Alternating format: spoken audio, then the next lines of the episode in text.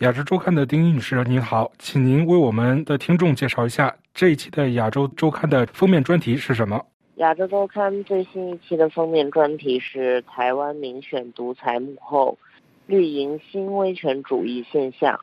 民进党政府被民进党创导元老批评，越来越像戒严时期的国民党。总统蔡英文变成新威权主义的领袖。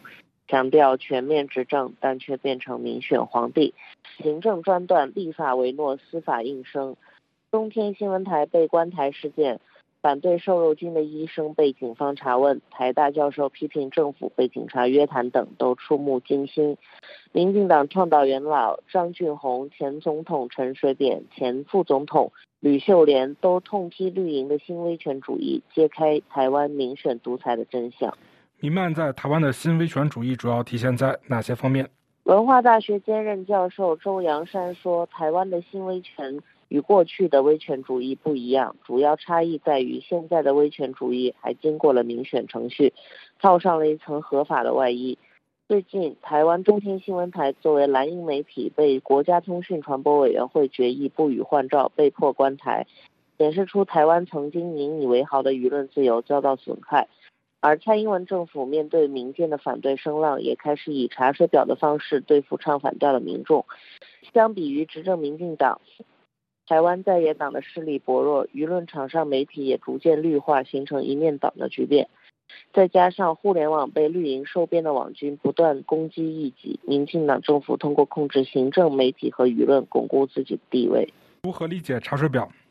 查水表也就是由警方对民间的反对者进行查问约谈。医师苏伟硕因多次出席记者会，发表对含莱克多巴胺，也就是瘦肉精的猪肉有疑虑的言论，遭到政府查水表。高雄市警察局三明二分局十二月十二日以食品安全卫生管理法要求他到案说明。而二零一九年，台湾大学政治系教授苏宏达公开了自己被查水表的亲身经历。二零一八年十一月间，他在个人脸书对前故宫院长陈其南的文物政策提出质疑，